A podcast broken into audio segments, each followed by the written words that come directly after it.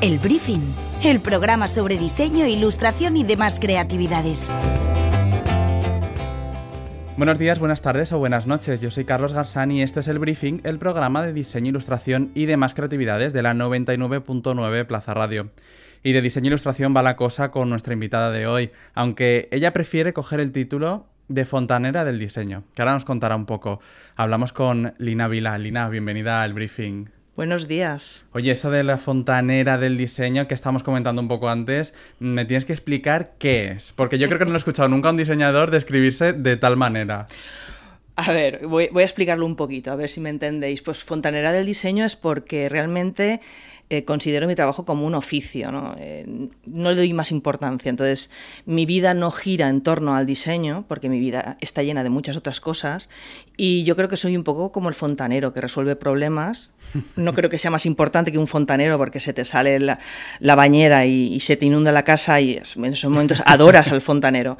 Entonces, yo quiero solucionar problemas a, mis clientes, pero... Eh, digamos que el, diseño no invade mi vida al 100%, eso es algo que tengo claro. Eso me parece muy curioso porque además... Eh, tú te formas inicialmente en Bellas Artes, eh, cuando el diseño todavía pues, no estaba en... Eh, no se estudia de tal manera, no era exactamente la fórmula que ahora conocemos, y quizá cuando uno piensa en, en los estudios artísticos, lo contrario son esos trabajos, digamos, más manuales, eh, entendidos eh, como, pues, ese fontanero, ¿no? Eh, y esa idea, ¿no? Del trabajo artístico, del trabajo al que uno dedica su vida, las 24 horas, que impregna y empapa un poco todo. Y me parece curioso que empezaras formándote como, como eso desde Bellas Artes, pero luego llegaras a esa conciencia un poco muchísimo más práctica, ¿no? El diseño, ¿cómo ha sido esa transición? Sí, pues mira, yo llegué a Bellas Artes mm, como podía haber hecho arte dramático, o sea, yo me lo tiré con una moneda eh, al aire, no sabía muy bien qué hacer, y yo venía porque yo era la, la típica niña que le gustaba la creatividad desde pequeña, que podría haber hecho crema de calabaza para toda la comunidad valenciana de la cantidad de calabazas que tenían en un almacén mis padres, desesperados de ya. Y luego ya eh, eh, llegó el momento de decidir y me, fui a lo, artístico, a lo creativo, porque era lo que a mí me, gustaba desde pequeña. Entonces eh, me metí en Bellas Artes, pero yo tampoco quería ser, o sea, mis padres querían que me metiera en Bellas Artes pensando en que yo iba a ser docente. Y yo no quería ser docente, pero me metí en Bellas Artes. Eh, ¿Qué pasó? Que fui perdida hasta cuarto de carrera, que eh, tropecé con la asignatura de Gabriel Songel y Manuel Lecona, que daban... Eh, entonces, digamos que, que nos a mí me, me, dijeron que el diseño existía, yo no tenía ni idea. Mm. entonces, cuando yo lo vi, dije, ah, esto sí, esto sí. Esto sí porque era... Mm, yo me di cuenta que yo era más organizada de lo que, de lo que pensaba, ¿no? Porque me vino muy bien, yo quería resolver problemas eh, que alguien me planteara un problema y resolverlo lo que nunca había hecho con las matemáticas, que, que, por eso tenía tantas calabazas, pues quería hacer lo mismo, pero en mi vida profesional, ¿no? Y la, y la, y la opción de... Entonces sí que me salí, yo no, me encontraba, eh, porque no sabía qué contar, no sabía, no me encontraba cómoda en el mundo de, de, las exposiciones, mm. del artisteo, no, no, encontraba mi sitio, ¿no? Y aquí sí, en el diseño sí que, sí que lo vi claro. Qué curiosas son esas casualidades de la vida, ¿no? Que te van llevando de un sitio a otro y también el hecho de que al final a todos con 17, 18 años te obligan a tomar esa decisión tan importante en tu vida de tengo que estudiar esto, tengo que ser esa pregunta de siempre, tengo que ser esto de mayor, ¿no? Y, y no tienes por qué tener ni idea, ¿no? Y de repente puedes tener 20, 25, 30 y a lo mejor ni siquiera saber eh, exactamente qué es y, no pasa nada, ¿no? En este caso sí que es verdad que hay una consecución de, fichas que te van llevando de un sitio a otro, mm. pero no sé si, si ese camino lineal se cruza de alguna manera. Quiero decir, estamos hablando de cómo empezar en Bellas Artes que no te convencía te lleva al diseño pero no sé si esos caminos se cruzan, esa, ese arte, ese diseño, siempre se habla un poco de, de, esos dos pilares que no se sabe muy bien dónde se tocan, dónde se alejan. No sé si tú que has estado un poco en esos dos bandos, al menos eh, desde que te formas, ves un poco esa, esa unión o, realmente son dos compartimentos bien alejados? Mm, a mí mucha gente me dice, mucha gente, hay alguna, otra que no, eh, que, que, hago arte, ¿no? Es que lo que tú haces es que yo el cartel me lo quiero poner porque me parece arte. Yo no creo que sea arte, yo creo que es un oficio, que tengo un lenguaje muy personal, eso sí que es verdad, que me identifica, eh, que juego mucho con el humor y eso hace dan ganitas de quedártelo porque el, humor siempre quieres quedártelo cerquita. Eh, entonces yo creo que, pero yo no creo que yo, yo haga arte. Yo, yo resuelvo problemas o hago un cartel o comunico una campaña eh, institucional. eso es, yo creo que eso no es arte, es otra cosa. He leído que eh, entre tus influencias, evidentemente todos tenemos esa eh, un poco nube de tags de gente que nos influencia, que admiramos, ¿no? Eh, algunos de ellos es Savignac, Jim Flora. para aquellos que nos estén escuchando, además este podcast también es curioso porque hablamos de la imagen, pero a través del sonido, ¿no? ¿Cuáles serían las claves, ahora que estamos hablando de tu estilo, de, de, tu diseño, de lo que la gente debería saber para entender lo que hace Lina Vila?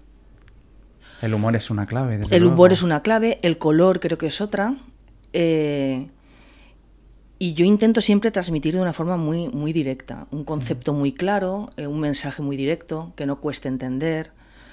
Y sobre todo que sea una imagen eh, que te haga pararte, o sea, a ver lo que pasa. ¿Por qué? Pues porque esa imagen te parece atractiva por algún y, y, luego que la, que la conexión sea rápida y que el entendimiento también, porque si no, no, tiene, no, no comunicas bien. O sea, yo creo que eso sería lo que, lo que a mí me gustaría conseguir con lo que yo hago. En cierta manera es un poco la, no sé si la definición incluso del buen diseño, ¿no? Que, que tenga un objetivo y lo consiga. Que quieras comunicar una cosa y efectivamente llegue eh, de una manera directa a ese público sea cual sea el proyecto, porque tú has tocado muchísimos tipos de público, eh, hmm. proyectos evidentemente muy distintos. Muy, variados, sí. Eh, pero al final hay unas características clave que hacen que un diseño sea un buen diseño. Hmm. Eh, quería viajar también un poco, Lina, al, pasado. luego hablaremos también del presente, ¿no? Pero esos inicios en los que antes comentábamos que estudiabas Bellas Artes, que te cruzas o el diseño se cruza en tu vida y, la revoluciona en cierta manera. Eh, y también te cruzas con, un grupo de diseñadores eh, clave para entender eh, la historia reciente del diseño en Valencia, que es la nave, ¿no? Cuéntame un poco, vamos a viajar un poco a, ese periodo y, cómo es esta, esta relación que, se crea entre Lina Vila y, algunos de esos miembros de, de la mítica nave. Pues yo tuve la gran suerte de entrar, de entrar a trabajar con ellos de colaboradora, poniendo mucho ojo a todo lo que hacían, riéndome mucho porque ahí estaba el gran Paco Bascuñán, que yo desde que lo conocí, el, mismo día que lo conocí dije, madre mía, me lo meto en una caja y me lo llevo a casa. su mujer Lupe me iba, se iba a enfadar un poquito, pero era maravilloso. Y, y, en, y, son esas cosas que son lo que tú dices, cruces de caminos. Eh, mi hermano era muy amigo de, de un integrante, de Luis González, y yo recuerdo estar comiendo en casa con mis padres y mi hermano contadme, contarme, pues unos amigos míos están montando una nave enorme de diseño y yo, yo estaba haciendo Bellas Artes al principio de Bellas Artes y yo lo escuchaba y me parecía todo marcianísimo, ¿no? No entendía nada. No sé lo que era el diseño aún, o sea, era como una cosa muy, muy extraña y explicárselo a mis padres era aún más complicado que todo eso. ¿Qué es? O sea, imposible de entender entonces. Y, y, fíjate por dónde, pues pasó el tiempo, yo empecé Bellas Artes y entonces había unas becas que eran las, las becas. Yo me, me, presenté eh, cuando ya supe lo que era el diseño, eh, hice algunos trabajos, me presenté y me concedieron una beca. Y, y a raíz de ahí empecé mis pinitos con diseño, a través de mi hermano conocí a Luis González, eso me llevó a entrar eh, como, como, como, becaria, digamos, no, era, no, tenía ese nombre tampoco, pero un poco yo estaba ahí eh, trabajando con ellos, viendo, y, yo creo que es ahí donde yo entendí esta forma de, de, hacer diseño, que solo se aprendía allí, no se aprendía en otro sitio. ¿Cuál era esa forma? ¿Cómo definirías esa forma eh, qué pasaba, digamos, en esa nave que al final ha quedado eh, para los que la vivieron como algo increíble y para los que no, eh, siempre recurren y echan la mirada atrás, ¿no? ¿Cómo era esa forma de, hacer o incluso de convivir que la hacía tan especial? Pues era, era, era, muy, es un, era un sitio muy curioso. Primero, por lo que te decía antes, por el, por el buen ambiente de trabajo que había, por por la forma de entender, por el atrevimiento, o sea, decir, yo lo que veía mm, cuando estaba en la nave era, todo era posible entonces, o sea, trabajaban con Japón, trabajaban con Italia, trabajaban eh, con, con, clientes de, internacionales, eh, hacían muchísimo trabajo maravilloso, muy bien, muy profesional en, en aquí a, a, nivel nacional. Y entonces era como, es posible, o sea, se, se, puede, para una persona como yo que estaba empezando, es que todo era posible y eso era muy importante. Y luego eran proyectos eh, que te encontrabas a, pues, a, a Paco, a Dani, a Sandra, a Marisa, eh, cómo trabajaban, cómo jugaban con, con cómo llegaban al final del, proyecto. A mí me, decían cosas como Lina, la línea, cuando hacía un una marca o hacía algún tipo de, de, estaba trabajando algún algún elemento no gráfico me decían la línea pasa por aquí solo no pasa ni por ni por dos centímetros ni un milímetro es por aquí o sea era ese punto de, de de educar el ojo, la vista, de, de ser muy finos en, en, en, en, lo que se presentaba, cómo se presentaba, cómo se acababa. O sea, es, era la profesión total, la profesionalización total de, de, del diseño para mí. O sea, eh, es que no se podía aprender en otra parte, era allí.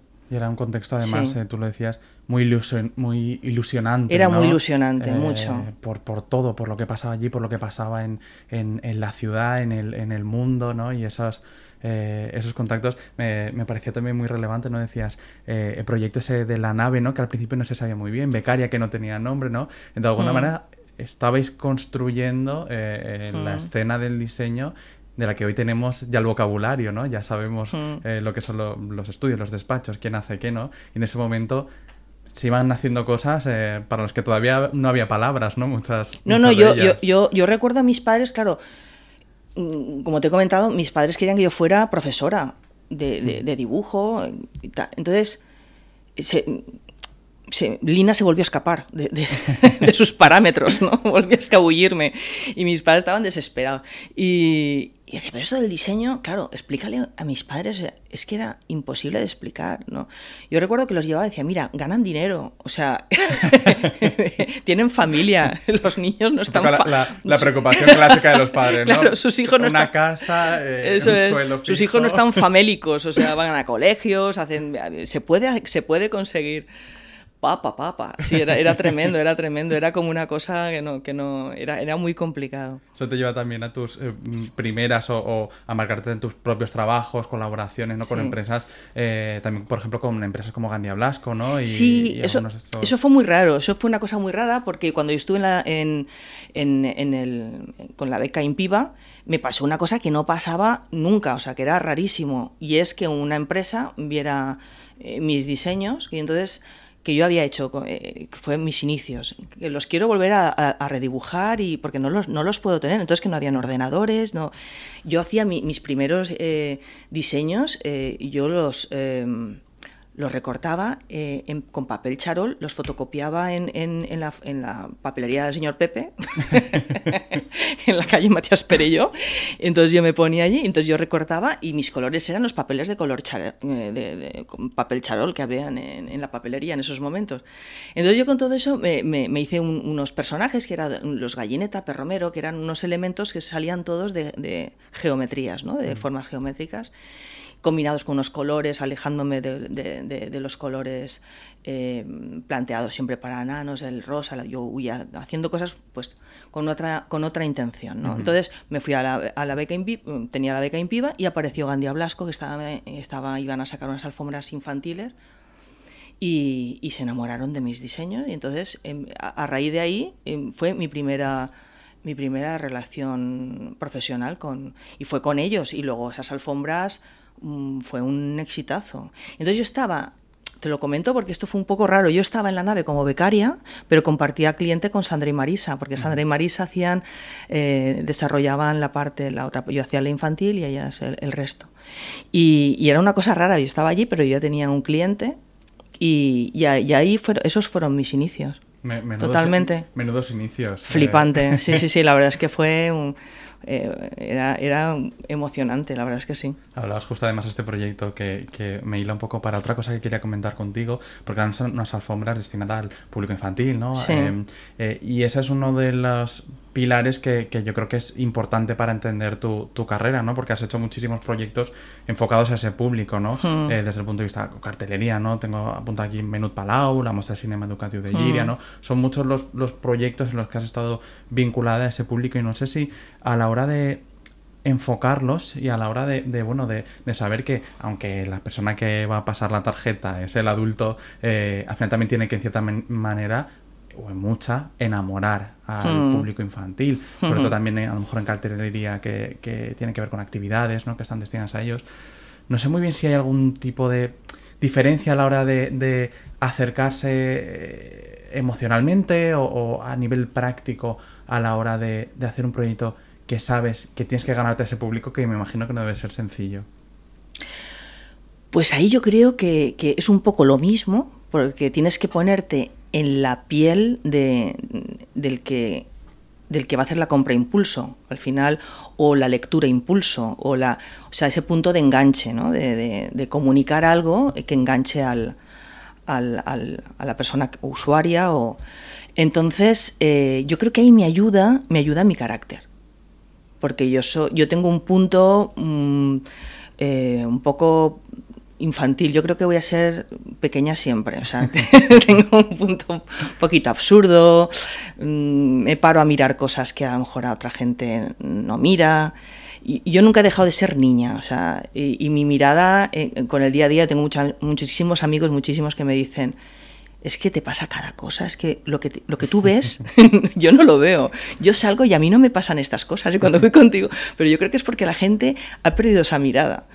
Y yo tengo una mirada un poco, eh, en algunos casos bizarrilla, eh, muy guasona, eh, me gusta mucho el absurdo. Uh -huh. Y eso es, un, eso es un planteamiento muy rico para el mundo infantil, ¿no? Si, si tocas esos palos, funcionas, ¿no? Entonces, tener ese punto que, de absurdez a los nanos les mola mogollón. Y les gustan mucho los detalles, la broma, el, los segundos planos, todas esas cosas que a mí me gustan. Me gusta mucho una cosa que has dicho que es eh, que no se trata tanto a lo mejor de una vez eh, eres un profesional empezar a enfocarte al, al público infantil, intentar eh, tener esa mirada, sino que sencillamente no perderla no parar nunca de tener esa mirada, pero es no que se eso, pierda. Pero es que eso no es fácil, no es fácil. Y tanto que no es fácil. Claro, primero hay, hay que, incluso yo veo gente que es adulta siendo niños, o sea, Dices, Desde luego. ¿qué, qué, qué, señor más pequeño? ¿O qué señora más pequeña? Fíjate tú, qué pequeño y qué grande y qué anciano, ¿no? Y, y son como ya, son, yo creo que son... Esa idea es, del viejo joven, ¿no? Sí, sí, o sea, yo lo veo en niños y en niñas también, que digo, madre mía, ya sabes que, que eso va a ser una cosa seria de mayor y tal. Yo creo que eso es cuestión de carácter también. Yo eh, ven, vengo de una familia que muy guasona y donde se ha potenciado mucho eso. Eh, igual que tenía calabazas almacenadas, pues también imitaba a mis profesores. Y de pequeña era un trasto, pero pff, era un personaje, un personajillo. Y que tenía mi, mi, mi, mi, rollo, iba muy sociable, pero también, no sé, era una persona. Ahora lo pienso y digo, madre mía, mis padres tenían el cielo ganado. Se lo habrán urba, urbanizado, están ahí arriba. ¿no? Bueno, les has dejado tranquilos, eh, has tenido una carrera que ya sabes que, sí, sí, que los padres sí. siempre estaban preocupados. Madre mía. Me pareció también curiosa una cosa que has apuntado y has dicho, eh, creo que hablabas del proyecto de Gandhi Blasco, huir también de las obviedades, ¿no? Porque muchas veces también cuando, cuando nos dirigimos a- al público infantil, pues puedes eh, pensar sota, caballo y rey a nivel cromático, a nivel de formas, eh, también incluso de, de- de roles eh, tradicionales, ¿no? Claro. Me imagino que eso también es importante. No, es que eso, eso es lo que hay que hacer. O sea, nuestro trabajo es huir de las obviedades y dar un giro y comunicar cosas nuevas de otra forma. Ese es nuestro trabajo. Eh, y eso se tiene que hacer con un cartel de música. eh, a mí me encargaron los, el, eh, los primeros. Bueno, cuando se inició el festival de Javier Jazz. Ujú. eh, el U- IUM me, me encargó a mí el, el- el primer cartel, lo estuve haciendo cinco años seguidos y lo importante era huir de la obviedad. Haces un cartel para Menut Palau, huir de la, obvie- de la obviedad.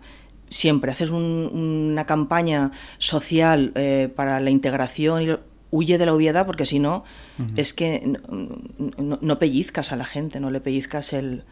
No, no- comunicas bien, creo yo, ¿eh? y además que nuestro trabajo es eso. Sí, sobre todo me imagino que también hay una cuestión de representar a, la sociedad, en este caso al, al target infantil, pero desde una realidad que nunca se puede reducir a, las obviedades, ¿no? Y a, esos eh, roles, lo que decía antes, ¿no? Esa sota, caballo y, hmm. y, rey. Al final eso jamás puede ser representativo, ¿no? De, de, una sociedad. Y luego hay una, también hay una responsabilidad que tenemos, ¿no? Y, y, ese y no representar cosas que, que, que, que, ni funcionan, ni son, ni son buenas, ni y, la ñoñez apartarla, o sea, ese tipo de cosas eh, hay que tenerlas muy en cuenta ahora. Yo creo que es, son muy necesarias además. Es importante. Uno de los proyectos eh, en los que estás ahora eh, metidas ese, bueno, esa relación que no es nueva con Payas Hospital, mm. para los que has creado un peluche, ese Plis Plus, que es un peluche sin género, ¿no?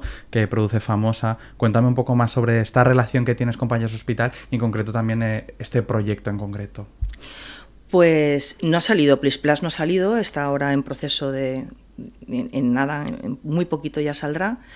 Eh, y yo empecé con ellos porque me da mucha envidia, porque me pondría una narizota roja y me iría, o sea, me parece que hacen una labor fantástica. ¿Cómo empezó? Pues no lo sé. Yo es que tengo bastante poca memoria últimamente, ya estoy, me estoy preocupando. no sé cómo inició, pero yo solo sé que cuando me lo plantearon dije sí al minuto uno. O sea, eh, a esta gente hay que ayudarles porque hacen una labor fantástica. Entonces, eh, yo empecé a trabajar con ellos, hicieron un musical también hace poco que lo presentaron en el, principal, sacaron, porque sacaron un CD y con unas canciones mm, divertidísimas porque es que ellos son fantásticos y muy divertidos y eh, entonces con, el, con el CD hicieron un musical esa imagen también se la, se la hice se la, les ayudé yo y, a partir de ahí pues ya empezamos pues a, trabajar, hemos hecho eh, este peluche con, con, Famosa, que lo produce Famosa, que también tenía que ser un payaso sin género, porque tiene que, ¿ves? Lo que estábamos hablando antes, tiene que ser sin género. Eh, y, va a salir en breve. Y también estamos con, estamos, vamos a sacar también unas bolsitas eh, eh, Snack and Go, que son unas bolsitas de tela, eco, para que, también para recaudar fondos. Eh, para que los nanos lleven al colegio, pues, eh, pues eso, pues, pues ese tipo de proyectos que ellos llevan, que les ayudan a, sobrevivir y a seguir trabajando, y yo pues estoy con ellos siempre. Justo otro de los proyectos, yo creo que que mezcla ese ámbito social e importante y que yo creo que mucha gente que, que a lo mejor no esté escuchando eh, lo va a identificar rápido porque a, veces tiene una cosa, eh, la cartelería, ¿no? Hmm. Eh, que cuando ocupa toda la ciudad, la ciudad y está los MUPIs y en todas partes, pues también se convierte un poco en el, en el escenario urbano, ¿no? Ese espacio que, que hmm. habitamos. Y yo creo que uno de los relativamente recientes que, que, yo creo que mucha gente tendrá en la retina es esa campaña para el Día Internacional para combatir la violencia bueno, hmm. contra las mujeres. Que yo creo que cuando salió, mm, en fin, no sé tú, pero me imagino que te llegarían muchos mensajes. Yo lo vi compartido mm, por todas partes, ¿no? Todo el mundo se paró un poco en seco ante una solución que, en fin, mm, muy trabajada y que parte de esa ilustración, que, que, hmm. que sigue siendo parte de ese vocabulario que, que tú usas, pero, pero trasladado a un, a un, tema pues, tan complejo, ¿no? Cuéntame un poco cómo se afronta un, una campaña de este tipo con ese mensaje tan duro, tan importante, pero también sin renunciar a esos elementos de, hmm. ilustración, del color, ¿no? Y, bueno, ese estilo que, hace tan tuyo tus, tus hmm. proyectos. Pues cuando, cuando me encargaron este, esta campaña, la verdad es que respiré hondo porque para mí es un tema muy importante. Eh, para, para, mí y para muchísima gente. Eh, ¿Qué pasó? Que yo ahí fui un poco cabezota, eh, tuve que parar y fui muy cabezota porque yo pensaba que la sociedad, y eso lo peleé bastante cuando me lo encargaron, la sociedad estaba menos preparada de lo que realmente se piensa mucha gente que lo está. O sea, yo, yo veo mucha incoherencia, mucho mirar a otro lado, yo, yo vamos, lo, lo he vivido y lo sé, y sé de lo que hablo. Entonces, eh, me puse muy pesada ahí, muy, pesada, decir que quiero hacer algo didáctico, o sea, porque parece que hay que se da por hecho que sí y, y, es un no, o sea, la gente no, no piensa entonces em, que, con determinadas actuaciones debilitan y, hacen un flaco favor a, la igualdad y a, la justicia ¿no? con la mujer. Entonces, eh, por eso planteé esa especie como de, Es un cartel que es muy educativo y... Y, una, me encanta además cuando ha pasado el tiempo, los años, han hecho nuevas campañas y yo voy a los colegios y siguen estando. Y los, y los docentes me dicen, no los quito, no lo quitamos porque es que nos sirve para, de una forma rápida y, clarificadora para los nanos, muy clara para los nanos, explicarles qué tipo de, violencias hay, porque es que hay muchas y, hay muchas cosas que o tú pagas menos a una mujer, tú crees que no estás haciendo nada, ¿no? tú la estás debilitando. Había una serie de, frases y de hechos que para mí eran muy importantes. Eh, trasladar, porque es como, no pasa nada, sí que pasa, claro que pasa. Tú me debilitas económicamente, cuando llega un momento que llega la agresión, la agresión, la agresión, agresión, eh, eh, o la violencia eh, física, digamos, eh, si yo estoy debilitada económicamente, yo no, yo no puedo, eh, no puedo funcionar, ni puedo decidir, ni puedo mm. reaccionar. Hay y todas esas cosas me parece importantísimo poder trasladarlo y hacer reflexionar un poquito a la gente. Qué importante es también que, para empezar todos como sociedad nos impliquemos eh, y además en tu caso eh, desde el diseño ¿no? y que puedas aportar tanto a, estos proyectos. Estamos hablando de esta campaña, también hablamos antes de Payas Hospital ¿no? Eh, y no quiero irme sin, sin hablar de otros los proyectos que tienes ahora actualmente y que también en, en cierta o, gran medida tiene un pilar social muy, hmm. muy potente, que es ese, esa campaña de Giria eres tú, que hmm. tiene un objetivo eh, que no es poco ambicioso, ¿no? que es hacer eh, de la localidad un espacio intercultural ¿no? y eh, potenciar esa, esa integración. ¿no? Cuéntame cómo se consigue ese objetivo a través de, esos canales creativos que, que tú trabajas. Pues a través de, un encargo que viene de Giria, eh, muchas reuniones, eh, ver la problemática que hay, porque es, es, una población que como en muchas poblaciones eh, cada vez hay más, más gente que viene de fuera y, y vienen, viven en la población pero no se integran pero ni se integran ni a lo mejor son integrados, o sea, ayudados a, integrarse por parte de, la población de, que ha nacido allí. Entonces, em, y hay muchos que ya han nacido allí, pero, pero no se sienten de allí. O sea, ese, ese, ese punto de mm, que hay que trabajar, porque es una realidad social que existe y hay que trabajarlo. Entonces, eh, yo después de darle muchas vueltas les planteé mm, que teníamos que hacer una, una, campaña muy transversal, o sea, mm, que fuera entendible y muy genérica, que fuera entendible para los adultos, pero que fuera muy entendible para lo que es muy importante, para, los, que, los que son base de todo esto, que es eh, los niños y las niñas de, la población, eh, los que se están educando, los futuros adultos. ¿no? Entonces, eh, entonces planteamos hacer una campaña con ilustraciones, empezó todo con un audiovisual. con, la frase Giri eres tú como, como frase de la campaña y, y entonces a raíz empezamos a trabajar el audiovisual y a partir de ahí empezamos a hacer una serie de actuaciones en la población. Pues hicimos unas, unos cubos mm, muy coloristas, con, o sea, lo que estábamos hablando antes, comunicar de otra forma, más cercana, más, más alegre.